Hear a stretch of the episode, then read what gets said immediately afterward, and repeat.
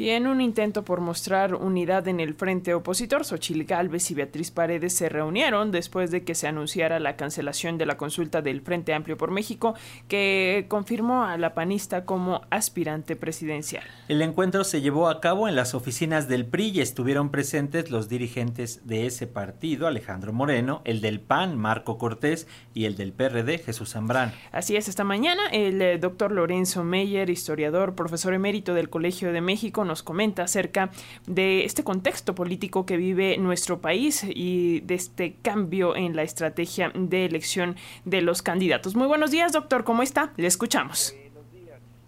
Pues eh, viendo esta eh, inusitada eh, escena que tuvo lugar entre Xochitl Gálvez y Beatriz Paredes. Pero veamos, eh, durante mucho tiempo, mucho, demasiado tiempo en el eh, siglo pasado, las elecciones mexicanas fueron elecciones sin sentido porque no tenían contenido, no había realmente de dónde elegir.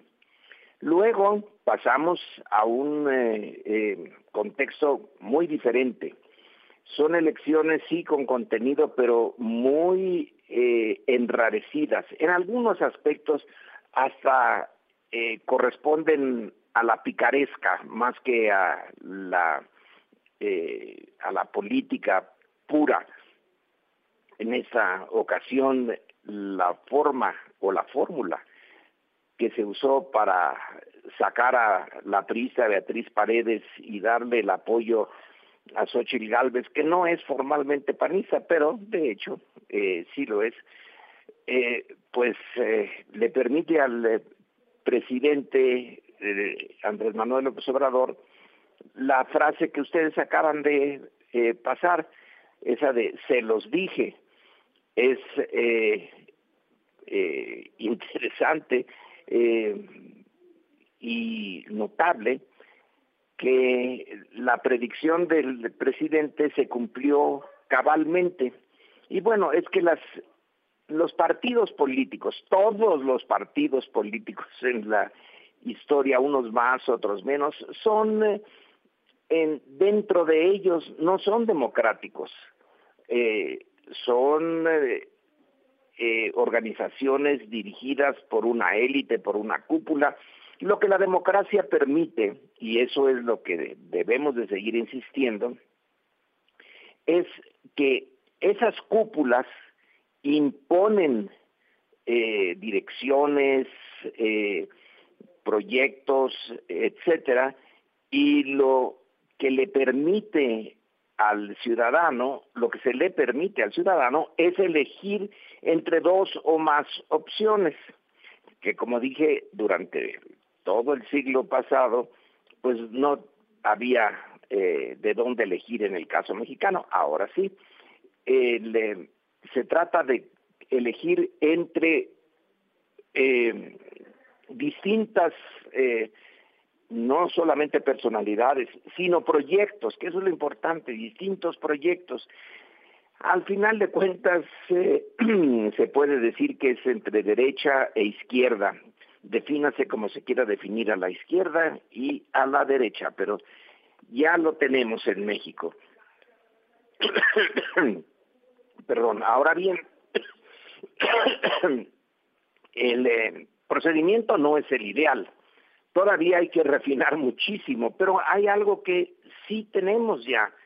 Tenemos eh, realmente de dónde elegir ahora entre el frente opositor y el eh, gobierno o el frente liderado por Morena.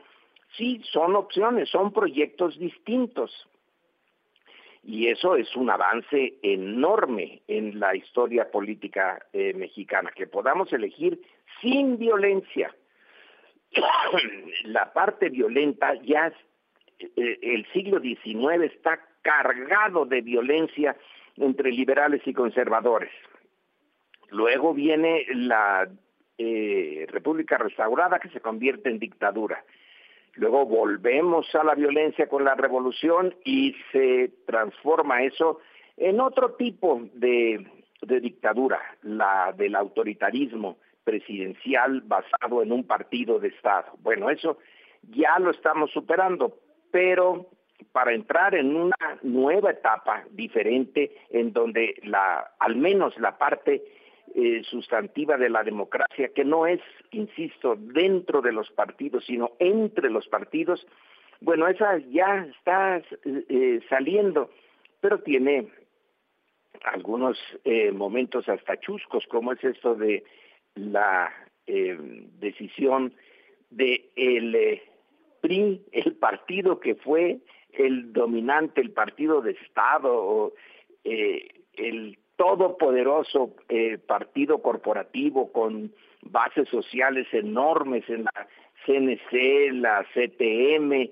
y los eh, CNOP y sindicatos, etcétera, ese otrora partido todopoderoso es ahora el que está eh, siguiendo eh, lo que marca en su marcha, lo que marca el tambor panista, que fue durante mucho tiempo un partido que eh, simplemente testimonial, una oposición leal que no usaba la violencia, tampoco tenía ninguna posibilidad de llegar al poder, pero en fin, ya sabemos eh, el complicado y largo proceso que siguió México para llegar a este momento, en donde eh, entre cosas chuscas y cosas serias, ya se presenta la posibilidad de que el ciudadano elija y elija en condiciones eh, no de dados cargados, como fue, por ejemplo, el todavía, eh, bueno, 1988, ni duda. Eh, el año 2000, bueno, ahí entraron los amigos de Fox y el dinero del PAN, pero bueno, ya fue el, el principio, no limpio, pero sí el principio de una eh, competencia entre proyectos. Luego vuelven las eh, elecciones sucias como la del 2006, pero ya en la del 2018, a pesar de que los dados seguían cargados, ya hubo tal eh, movilización en favor de López Obrador que la oposición llega, la oposición real llega al poder. Bueno, en el 2024 vamos a tener la posibilidad de refrendar eso, espero que de eh, mejor manera, pero eh, ha sido complicada la vía que México ha seguido para ponerse al eh, día en algo que el presidente Madero quería introducir desde 1910. Bueno, tardamos eh, un siglo en conseguirlo. Lo estamos consiguiendo con eh, dificultades, pero sin violencia. Entonces, si yo quiero ver el vaso medio lleno y no medio vacío, eh, incluso este momento de en que el frente opositor pues decide que la eh, el apoyo a, a Xochitl Galvez no va a seguir el, guion que originalmente se había propuesto eh, y que permite decir que a la senadora Galvez eh, pues eh, la impuso eh, la cúpula del, de la alianza, las cúpulas de la alianza, de todas maneras es una ganancia. Yo soy optimista de que con el paso del tiempo eso se vaya refinando y se vaya eh, haciendo una rutina, una buena rutina, la introducción de México con retraso, con mucho retraso, al eh, proceso político democrático normal lo que no quiere decir que la democracia esté dentro de los partidos, eso lo insisto y lo subrayo. No hay partidos que en su interior sean democráticos, son eh, élites, pero que en el exterior nos dé a los ciudadanos la posibilidad de decidir entre dos o más proyectos eh, diferentes que sean sustancialmente diferentes y donde los procedimientos no sean amañados. Nos falta, eh, sobre todo ahora, unos medios de comunicación. Eh, radioeducación es una eh, excepción, pero los medios no son plurales.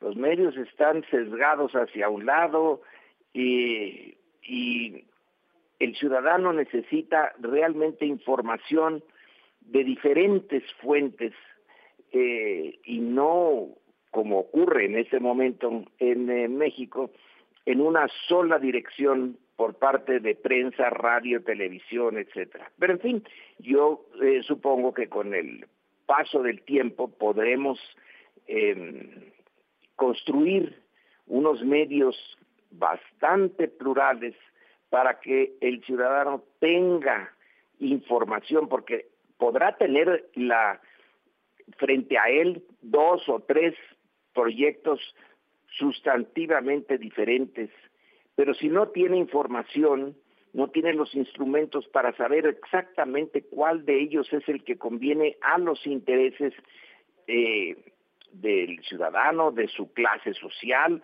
o lo que él considera que es lo eh, pertinente para el país, aunque no necesariamente le beneficie a él, pero que tenga la información. En eso es donde estamos todavía eh, bastante lejos de tener eh, una atmósfera informativa muy plural, en la medida de lo posible certera, tampoco es, hay que esperar milagros, pero bueno, creo que vamos a tropezones, a trompicones, pero por un camino adecuado y estamos ya en el proceso de construir un régimen distinto. Ya se quedó atrás el régimen de la posrevolución y desde el inicio del siglo XXI, ahí vamos con una mezcla de avances y retrocesos, de contradicciones, pero ya se quedó atrás la época de una presidencia todopoderosa, de un partido de Estado, de una eh, imposibilidad para el ciudadano de ser partícipe de su del destino político del país. Creo que ahora sí tenemos un papel que jugar todos nosotros, que puede mejorarse, ni duda, pero que ya estamos eh, en eh, la dirección correcta, creo que también se puede decir sin duda, ahí estamos, mientras no estalle la violencia. Y es mi comentario para Radio Educación. Gracias por el mismo, doctor Lorenzo Meyer. Un gusto, como siempre, escucharle y vamos a estar pendientes porque esto apenas inicia, todavía no termina de arrancar. Falta ver lo que pase también allá en Morena. Un abrazo. Hasta luego.